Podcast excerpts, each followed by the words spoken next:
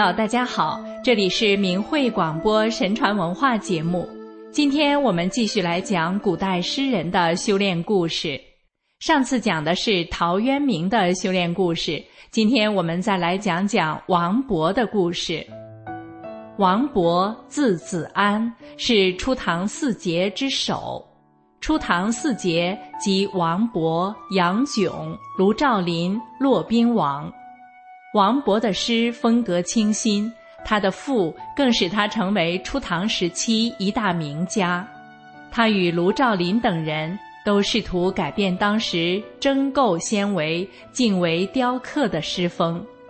他在二十七岁时所写的《滕王阁诗序》是词赋中的名篇，序末所赋的《滕王阁诗》则是唐诗中的精品。且诗中所用的手法对后世诗人颇有影响。至于他的《送杜少府之任蜀州》一诗，更是公认的唐诗极品。其中“海内存知己，天涯若比邻”这两句是唐诗中最能渗透古今、撼动人心的千古名句。王勃出生于世代官宦的诗书人家，其祖父王通是隋朝秀才高第，曾任蜀郡司户书佐和蜀王侍读等官，后来退官居家，专门在龙门讲学著书。其著作有《元经》和《中说》，为当时儒士所称道。其父福至历任太常博士。雍州司功、交趾六合二县令、齐州长史等官，晚年开始对玄学及修炼有了兴趣。王勃天生聪颖，悟性过人，是个早熟的神童。他六岁就能写一首好文章，九岁时读颜师古著的《汉书》，便能指出书中的过失。十岁时，以一个月的时间。竟能通读六经而无一点障碍，连他的朋友同样是神童出身的杨炯都认为他的知识是先天带来的。十四岁时，王勃以神童而被举荐，在考核中名列前茅，授予朝散郎的官职。十六岁那年，沛王把他召去当沛府修撰，对他很是爱重。十八岁时，由于当时盛行斗鸡，各个王爷之间的斗鸡更是热闹非凡。王勃开玩笑写了一篇《袭英王鸡》，即声讨英王的鸡，惹得皇上大怒，立即把他逐出王府。他便到四川各地去旅游，远游江汉，登降闽俄，得到山川灵气的陶冶启悟。在诗文上进步神速，神机若铸，日新其业。每写一篇文章，都令人惊叹赞赏。特别是《益州夫子庙碑》，被认为宏伟绝人，惜代为宝。后来他又被启用为官，但因杀一犯罪的官奴，而险些自己丢了性命。连累他的父亲也被贬官，以后他弃官在家，一心著书。当他二十七岁时，去交趾探望父亲，渡海溺水，经济而卒。王勃的一生是短暂的，只活了二十七岁，但同时又是富于变化的、丰富的一生。他在二十七年中所遭遇的、所做的事情。并不比一个活了八十岁的人少。作为一个早熟的神童，他的思想不但超出同龄人，甚至超过博学的成年人太多，因此不容易被人理解和接受。如果我们把他想象成一个活了八十一岁的人，只不过他生活的速度是常人的三倍，常人三年中所经历和做过的事情。他一年就完成了，这样再去观察他的一生，就要容易理解得多。他的超长的才华和超短的生命，形成一个太大的反差，以致千百年来知道他的人始终惋惜、遗憾并感叹不已。不过，我们如果从修炼角度去看一看他的一生，倒是觉得自然的多，没有什么可遗憾的。因为任何一个修炼人的一生，总是按照对他来说是最合适的修炼道路来安排的。历史上有些成道之人，就是很年轻就以死亡的形式而离开这个世界的。在他短暂多变的一生中，我们看到的是一个修炼人的和他生活一样丰富多彩的一条修炼的道路。王勃从小就是个有孝心的孩子，父亲对他很慈爱，并经常教导他说：“人子不知医，古人以为不孝。”他便牢记心头，暗中到处查访良医，希望学一手好医道，做个孝子。公元六百六十一年，当他才十一二岁时。便令人惊讶地碰到一个远远超过他期望的绝好机会，在长安遇到了曹夫子。曹夫子名元，字道真，自称是京都人。他能像扁鹊那样从远处观望人的气色，清楚地透视人的五脏六腑，还能像华佗那样做开胸洗肠一类的大手术。根据他收王勃为徒后讲述自己的师承，他实际上是黄帝八十一难经的直系传人。该书是上古的秘籍，由岐伯传给黄帝，黄帝往下传时，又经过了五十三个传人，才传到了曹夫子手中。在这五十三个传人中，就有第三十六个传人的扁鹊。并由他首次厘定了原书章句，还有第四十六个传人的华佗。曹夫子虽然医术高超入神，但他小心谨慎，很少有人知道他。他和王勃见面时，轻轻地拍了他一下，并说道：“无欲也。”王勃再次向他下拜，诚心做他的徒弟。这件事情家里的亲人也没让知道。曹夫子教他《周易》章句、《黄帝素问》、《难经》，还有三才六甲、明堂玉匮等等，一共学了十五个月。分手时，他对王勃说：“阴阳之道不能随便向人讲，针灸技艺不可随便传授给别人。”不要得意忘形地显示自己，应当不露声色地自我提高。王勃遵照师训，自己悄悄地又学了五年，终于有升堂笃傲之心。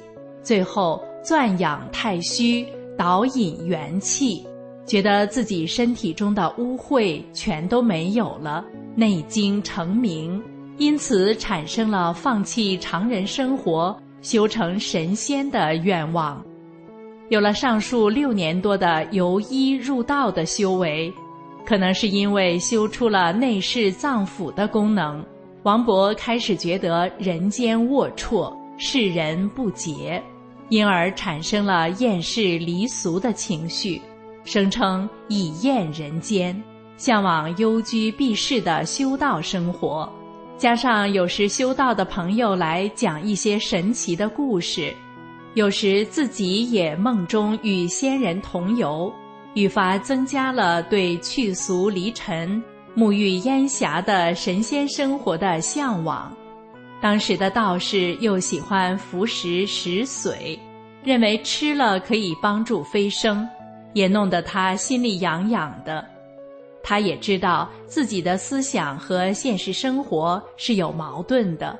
他在二十岁时写的《游山庙序》中说，自己常学仙经，博涉道迹，但侍奉尊长和亲人，就必须要去求衣食；而做官又会被名利所累，最后把真性和先天的根基毁在常人社会中。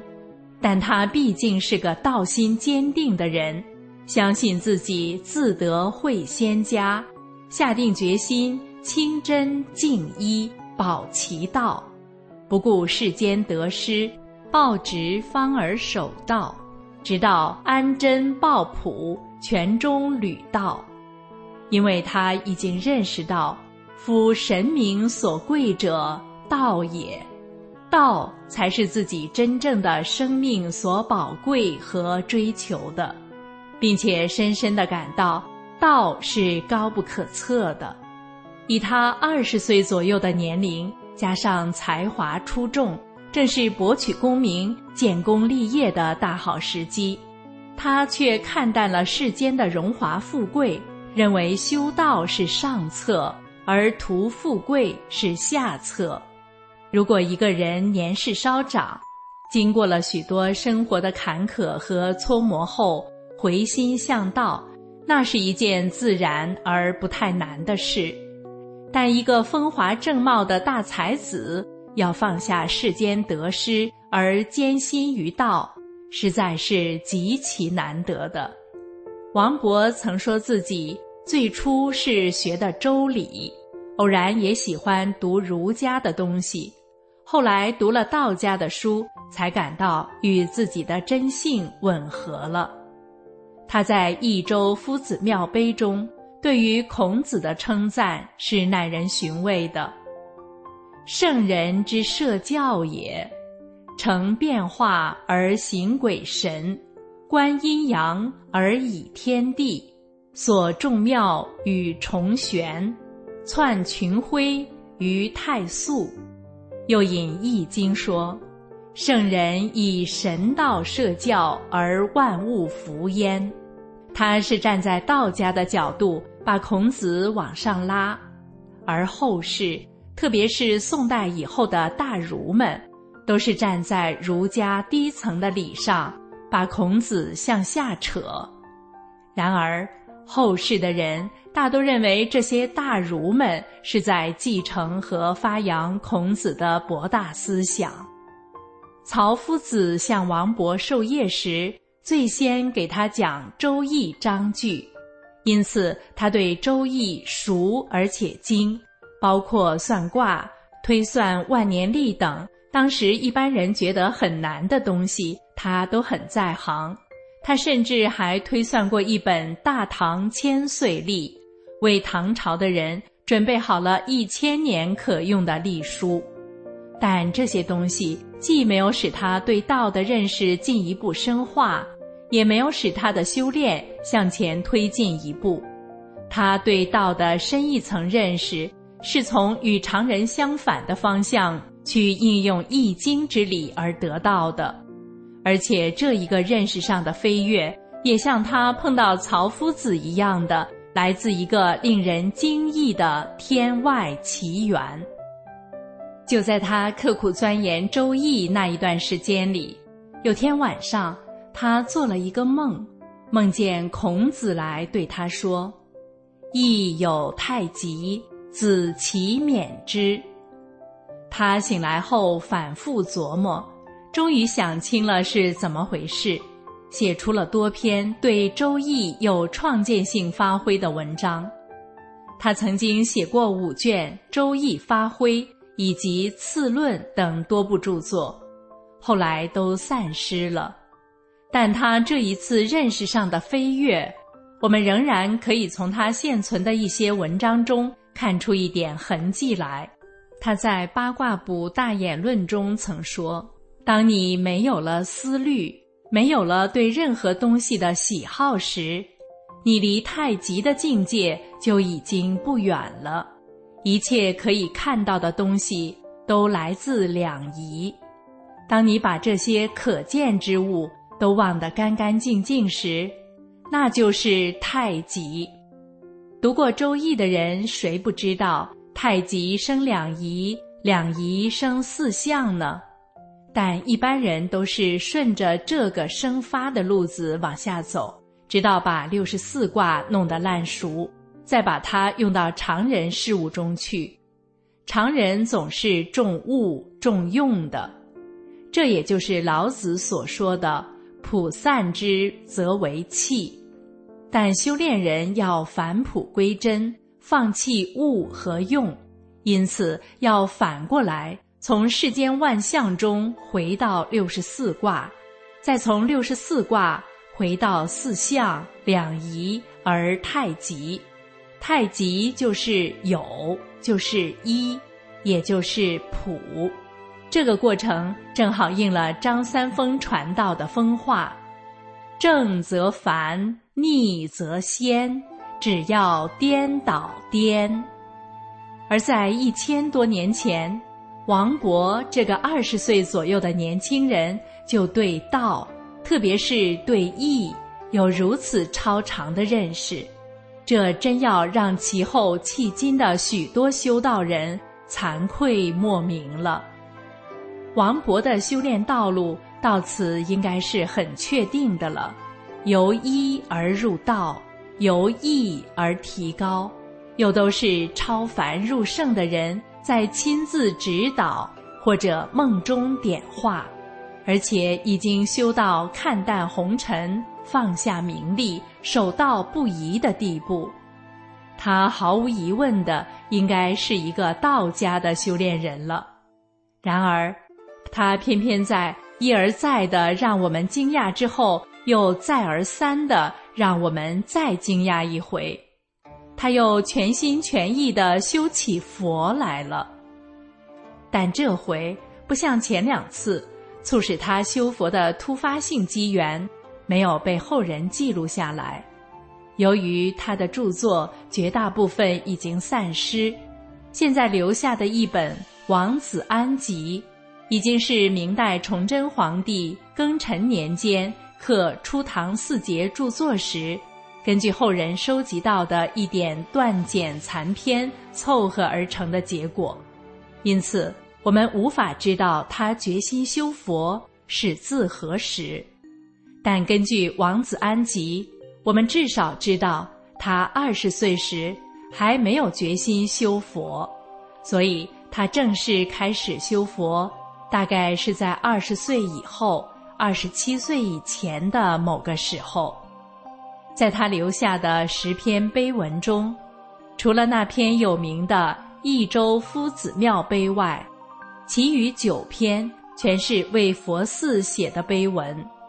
而《王子安集》中的最后两篇，则是《释迦如来成道记》和《释迦佛赋》。《释迦如来成道记》是一篇很长的附体文，讲述释迦牟尼佛发心修道和最后成道的经过。由于其中用到大量的佛家专门词语，一般人很难看懂，所以有名的钱塘会悟大师。专门为他写了详细的注解，原文加上注解，一共二十六页。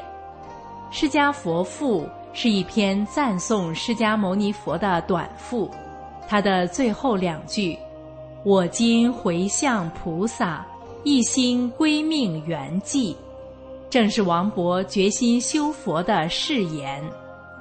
而慧悟大师为《释迦如来成道记》写的注解中，还提到王勃的《释迦画像记》和《维摩画像碑》，也是当时盛行于世的名篇，但现在的书中都没有。另外，王勃还为《四分律宗记》写过序文，该书是讲佛家八正道的。全书共有几十万字。